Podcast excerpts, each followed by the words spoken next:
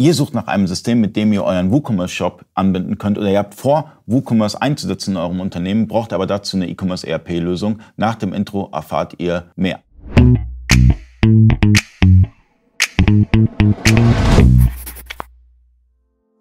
Freunde des E-Commerce, mein Name ist Alio Kasi, ich bin Inhaber der E-Commerce-Agentur eBay. Ich bin heute zu Gast bei Vario, sitze neben Hendrik Schneider aus der Führungsebene, hatte sich ein bisschen Zeit genommen, um mit uns über die Schnittstelle zu sprechen zwischen WooCommerce und Vario. Ihr habt eine Schnittstelle. Genau, wir haben eine Schnittstelle, ähm, die die klassische Schnittstelle erstmal von WooCommerce betrifft. Äh, es gibt ja viele Extensions, äh, da muss man halt immer schauen, wie passt das dann auch an die Anbindung, welche Daten können übergeben werden. Das ist für uns eigentlich die größte Herausforderung bei der WooCommerce-Schnittstelle, da eigentlich nichts wirklich Standard ist. Ja, eigentlich, WooCommerce ist ja eine Extension von WordPress, also irgendwie ein Blog, aber ist ein Shop-System. Man hat halt immer so ein bisschen Probleme.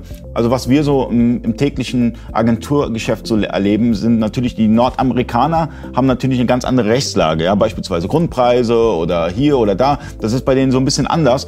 Das heißt, man muss dann halt eine deutsche Extension dazu kaufen, damit das Ganze germanized. Und ähm, da fängen ja schon die Herausforderungen für ein E-Commerce ERP-System an. Ich hole mir dieses Plugin, dieses Plugin, dieses Plugin, hole mir ein SEO-Plugin, hole mir ein Germanize-Plugin, hole mir noch ein Plugin und äh, habe dann einen Wust voller Plugins und ähm, dann will ich mein E-Commerce ERP-System anbinden und, und dieses und mein E-Commerce ERP-System muss auch verstehen, was, was, was ich da bei WooCommerce gemacht habe. Und da sehe ich die Herausforderung. Ja, für uns auch extrem wichtig, dass wir überhaupt an Daten kommen. Also bietet mir dieses Plugin überhaupt die Schnittstelle. Also das haben wir auch schon oft erlebt, dass das gar nicht möglich ist, dass wir die Daten gar nicht bei uns reinbekommen und dann ein bisschen Rätsel raten ist. Das ist ja auch nicht das Ziel der Sache. Deswegen sagen wir den Standard, das Standard WooCommerce Plugin, das unterstützen wir. Und dann muss man halt wirklich von Fall zu Fall unterscheiden, was da geht. Unterstützt ihr das komplett? Das heißt äh, beispielsweise Staffelpreise und Grundpreise und sonstiges. Könnt ihr das alles über Vario steuern? Kommt auch wieder auf, da auf die, die, Details an, weil da auch eine große Frage ist mit den Steuersätzen. Also das haben wir auch gemerkt, äh, mehrere Steuersätze ähm, mit den Staffelpreisen.